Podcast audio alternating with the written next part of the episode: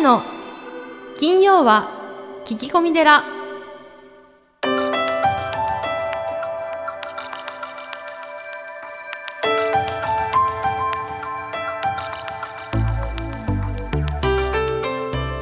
ようこそ架空のテラスタジオよりお送りする長谷の金曜は聞き込み寺。ナビゲーターの南雲もぐなです。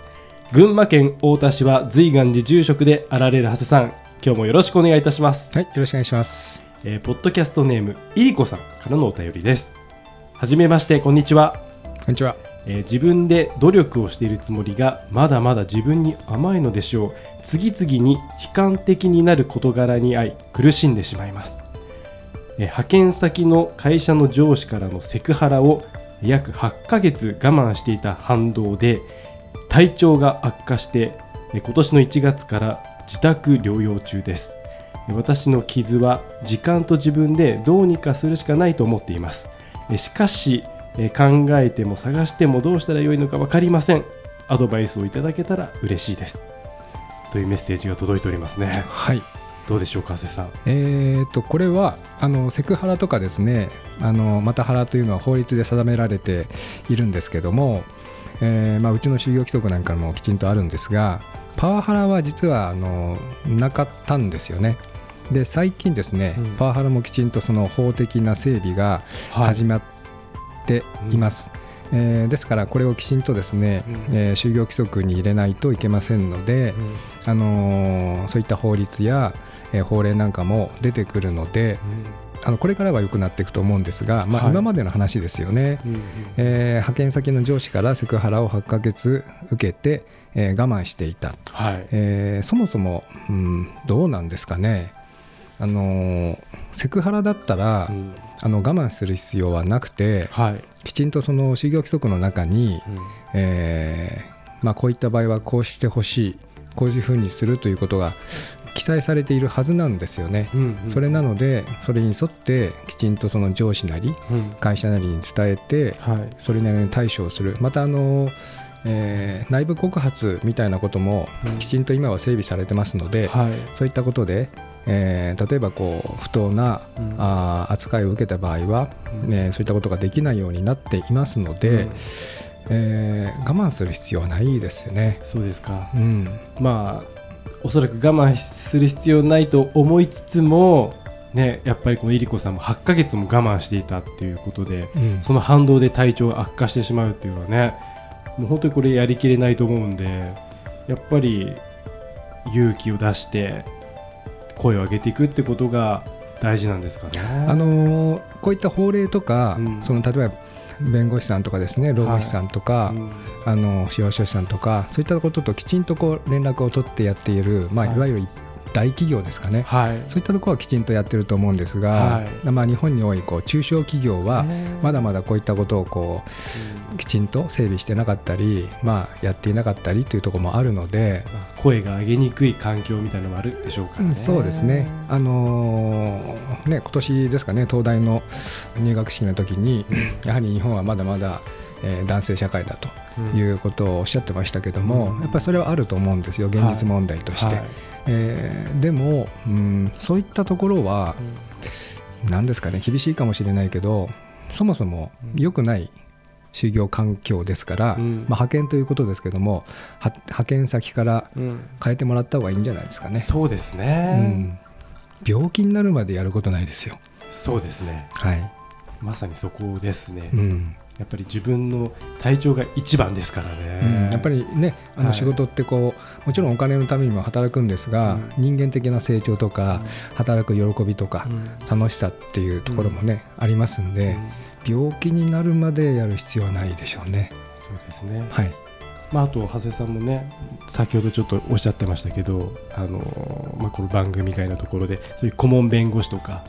労務士さんとか、まあ、こういう方も助けを借りるっていうのもねまあそうですね、お金かかってしまいますけども、ははい。い、あのいいと思います。はい。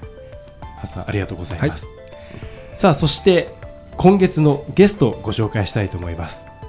えー博多の歴女で有名な白駒ひとみさんですね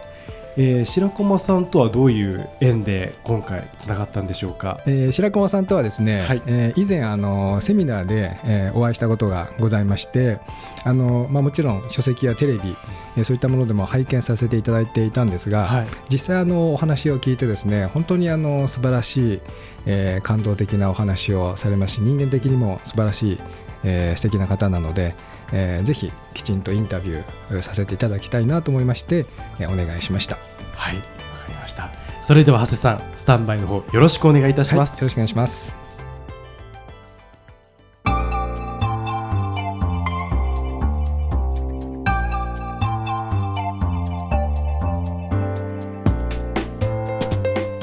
今月のゲストは博多の歴女で有名な白駒ひとみさんです。よろしくお願いいたします。よろしくお願いいたします。白駒さんとは先日ある著名な方のセミナーで初めてお会いさせていただきました。書籍やテレビ講演会 DVD などは拝見させていただいたのですがいつも感動する歴史のお話に聞き入っておりました。今回は当法人森田こども園で来たる7月27日に行われる講演会のご縁でインタビューさせていただけることになりました。どうもありがとうございます。よろしくお願いいたします。ぜひ白駒様の生い立ちや半生、歴史に関する熱い思いなどをお聞かせ願えればと存じます、はい、よろしくお願いします、はい、まず最初に白駒様のプロフィールの方をご紹介させていただきます、はい、1964年埼玉県生まれ福岡市在住。幼い頃より歴史や伝記の本を読み登場人物を友達のように感じながら育ちました。福沢諭吉に憧れ慶應義塾大学に進学。卒業後日本航空に勤務し1992年には宮沢喜一首相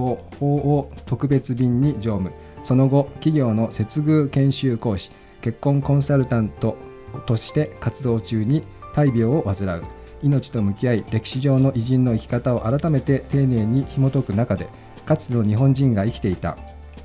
今を受け入れこの瞬間に最善を尽くし天命に運ばれていくという天命追求型の生き方にシフトされます。生き方を変えたことで奇跡的に病状が回復。2012年株式会社ことほぎを設立し日本の歴史は志のリレーであり法恩感謝の歴史であることを伝える講演活動を本格的に開始されます。講演ではこんな歴史の先生に出会いたかった日本人に生まれてよかったと涙する参加者が続出。全国各地での講演メディア出演依頼は年間200回に及ばれます。子育てと仕事に奮闘する2児の母でもあられます。主な講演先は経営者勉強会企業教育関係観光庁など多岐にわたられます天皇陛下ご即位30年奉祝委員公益財団法人モラロジー研究所特任教授を務められておられます。えー、それではよろしくお願いします。はい、よろしくお願いします。なんか長いプロフィールをありがとうございます。はい、まず最初にですね、はい、えー、白駒様の生い立ちにつきまして、少しお話しいただけますでしょうか。はい生い立ちですね。私あの両親がこう商売というか自営業をしていたのではい、でしかも4歳年下の妹がいまして結構妹がね手がかかったんですよね、はい、それで割とまあちょっと変な言い方ですけど割と両親にこうほっとかれていた、まあ、なんか信頼されていたんですね。でまだ外が明るいうちには思いっきり友達ともう毎日日が暮れるまで遊んでたんですけど帰ってきてほら冬なんかは割と早く日が暮れるので、はい、まだ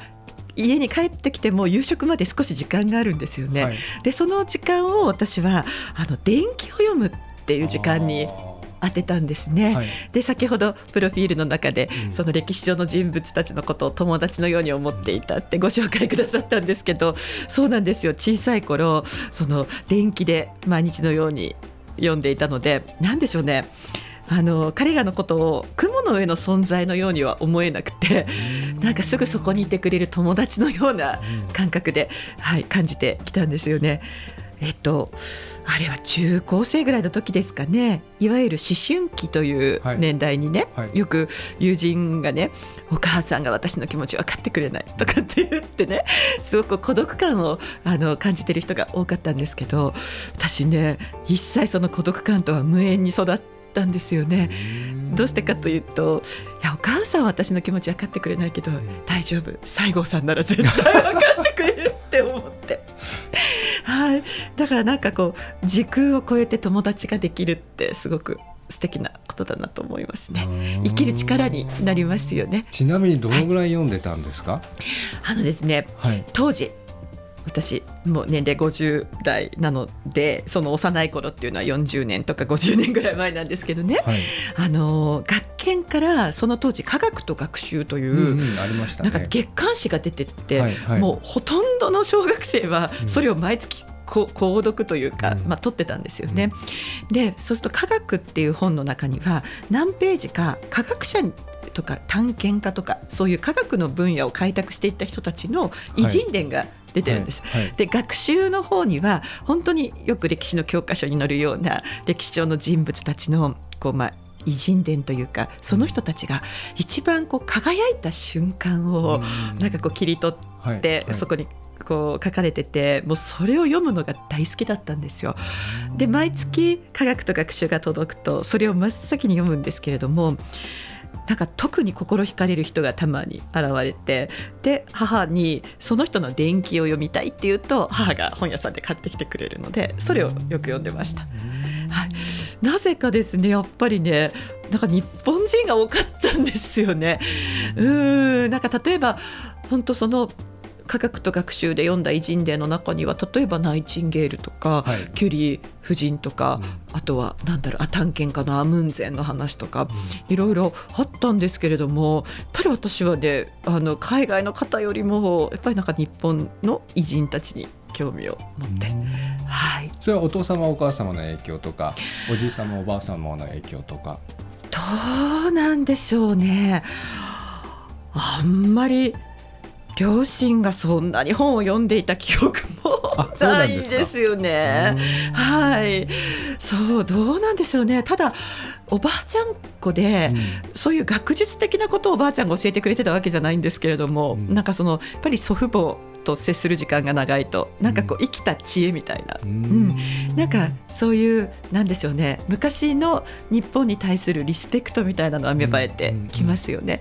だからその辺がつながっているのかもしれませんね。あの書籍の中で、はい、こうおばあ様とのお話が出てきて、こういつも笑顔でいなさいとか、はい、そして幸せになれますからとか、うんうん、あの素晴らしいこう、はい、粋な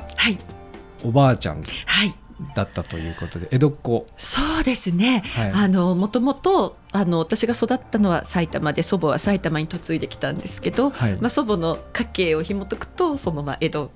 子いわゆる江戸っ子になるんですよね。うん、であの江戸っ子ってね多分ねあまり長々と説明しないんですよ。もうなんかあのすごく印象的な言葉をバシッと言うんですけどそのあのいつも笑顔でいなさいっていうのもそんな風に優しく説いてくれたわけじゃなくて実は私があのおばあちゃん子でいつももう金魚の糞のようにおばあちゃんの後ついてた、ついて歩いてたんですね、うん、でおばあちゃんは兄弟が多くてその兄弟がよく集まって食事会とか、あとは温泉旅行なんか行ってたんですよ、で私は大好きなおばあちゃんと一緒に出かけるのがすごく楽しかったですし、あとですね実はおばあちゃんの兄弟がものすごく気前が良くて行けば必ずすごいたくさんお小遣いが集まるんですよね。まあ、それも目的の一つでおばあちゃんにいつもくっついてたんですけどところがですね祖母の兄弟は気前が良すぎて、うん、あの帰り際じゃないんですよ小遣い渡してくれるのが。あの着くや否や渡してくれるんですよ。それでで幼い私としてはもう着いて10分15分でほとんど用事を済ますわけじゃないですか。だから残りのね、一緒に食事する1時間2時間っていう時間がこうく苦痛というか、もうもらうものもらったから早く帰りたいって思うんですよね。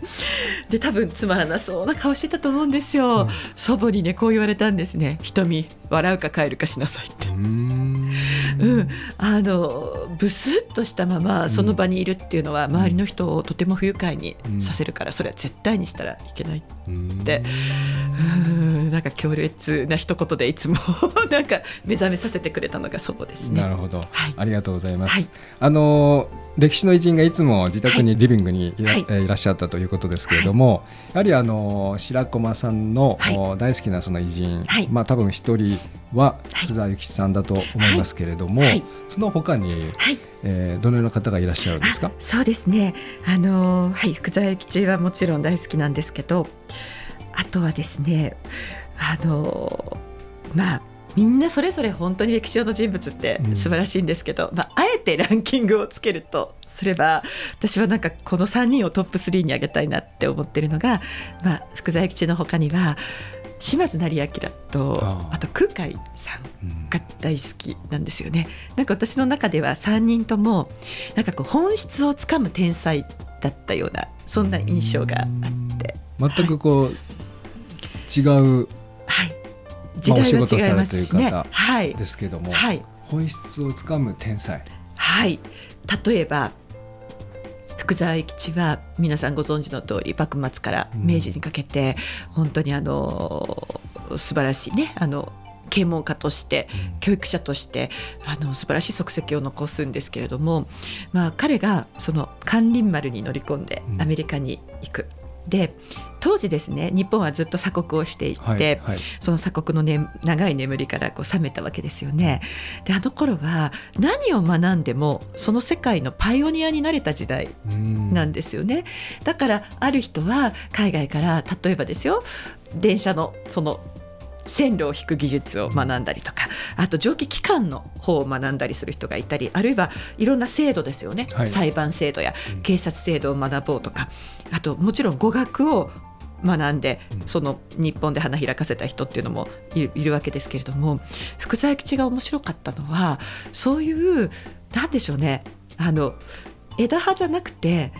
根っこを探ろうとしたんだと思うんですよ。このあの西洋の文明を成り立たせているものは何なんだろうという、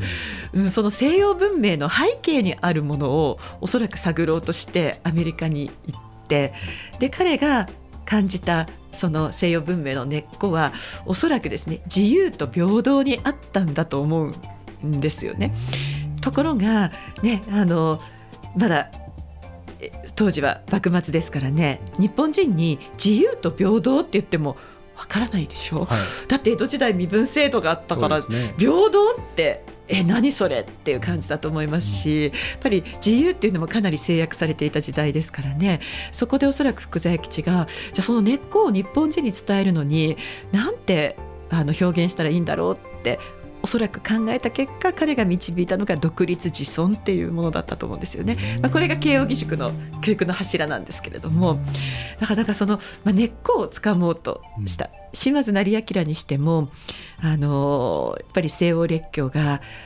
アジアの国々をどんどん支配下に収めていく、はい。はい、何としてもこの日本を守らなければいけないとなった時に、うん、あの当時ねやっぱり日本に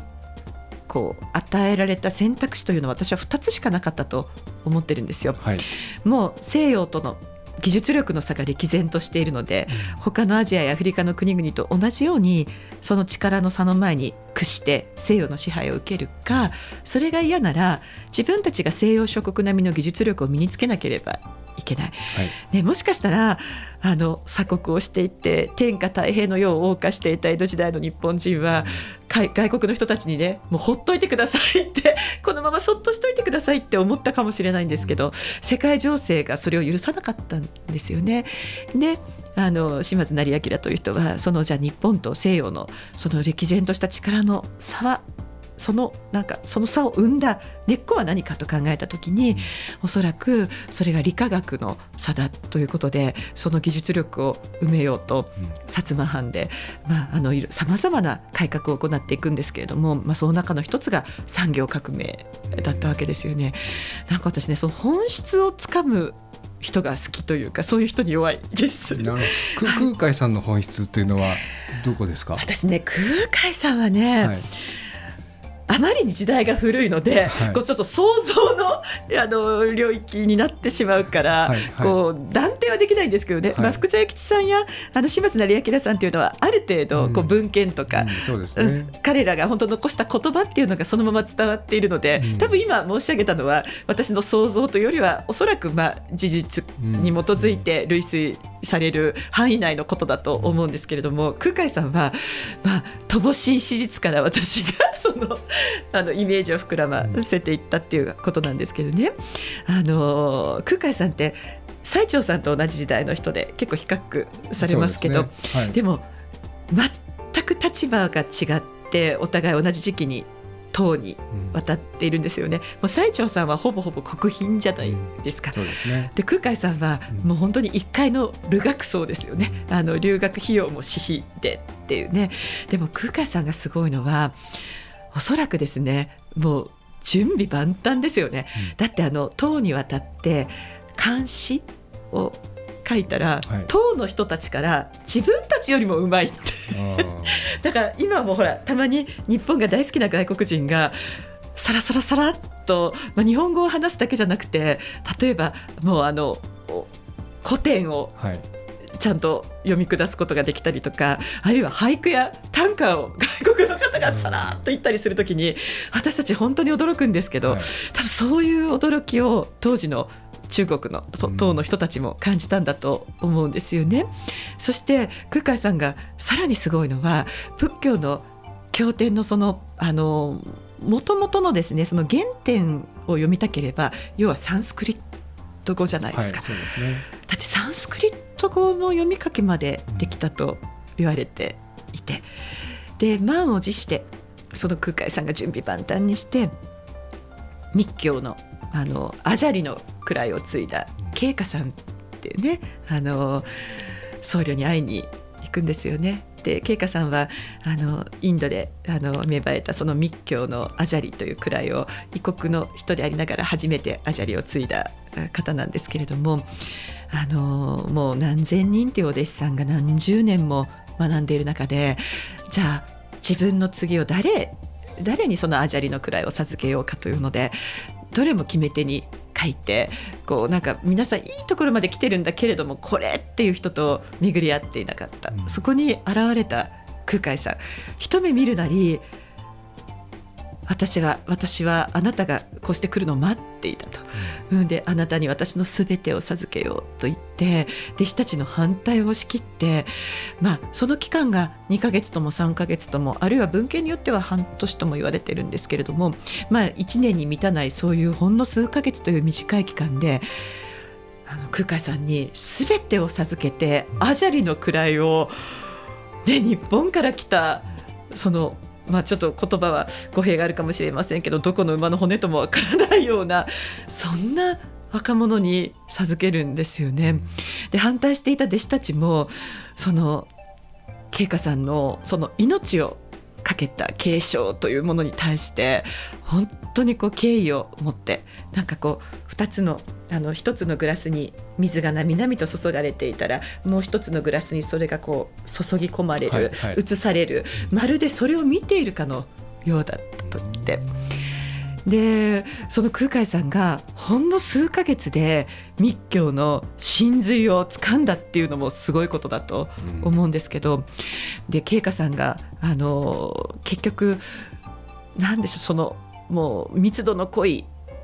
引き継ぎを空海さんとの間で行ったのはご自分の命がもう間もなく終わるって尽きるということが分かっていたからなんですよね。であの亡くなる前に空海さんにあの遺言を残された。それは早く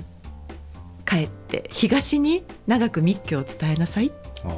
ておっしゃるわけですね。だから空海さんは20年という留学期間を約束して唐に渡るのにたった2年で帰るんですよね。で結局約束を破ったので京の都の公家たちはあるいは天皇はカンカンに空海さんのことを怒っていて空海さんは2年半ぐらい都に帰れずに太宰府とか博多の辺りで過ごしていたと言われていて。ですか。ら空海さんが初めて創建したお寺は実は博多にあってそのお寺の名前が東長寺なんですよ、はい、東に長く伝えなさいの遺言から取ったんですよね。そのまま。はい。まあなんかね、長谷川ご住職は多分私がこんなことを話するよりももっと詳しいと思うんですけどなんでしょうね。なんかその空海さんがほんのその数ヶ月の間に、うん、その全てを掴んだというその本質をつかむそういう能力に長けた方だったんだなっていうのがあの感じられますしまた何でしょうねただ頭がいいだけじゃなくて、その恩人のその恩に報いたいという思いがあこんなに強い方だったんだなというのを私は東長寺に行くといつも感じてはいあの私ね頭がいいだけでは尊敬できないんですよね。なんかその頭が良くてなおかつその熱い気持ちを持ってるっていう人が好きでおそらくあげあの私が先ほど挙げた3人は、はい、そういう共通項があるんじゃないかなと思います。なるほど、はい、ありがとうございます。はい。ずずず随願寺随願寺にまつわる最新情報をずずずっとクローズアップしてまいります。行事のご案内講演会コンサート情報エトセトラではハスさん今週は何でしょうか？はい、えー、6月29日、えー、10時より、えー、森田こども園2階ホールにて、えー、井ノ口清先生の講演会失敗しない子育てを開催いたします。こちらどんな内容になりそうでしょうか？あの脳医学のですね、えー、権威の井口先生の講演会なんですけども子どもを育てるその失敗しない方法ということをですねこう専門的に、えー、詳しくお話しいただきます。あのホームページの方から申し込みができますのでそちらの方からチラシをダウンロードされてそしてお支払いの方もホームページでできますので、えー、どうぞお申し込みください。はい。以上ズズ随願寺でした。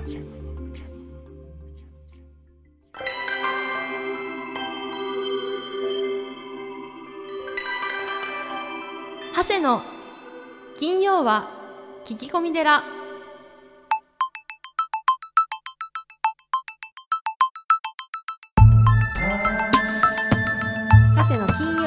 込み寺いかがでしたか？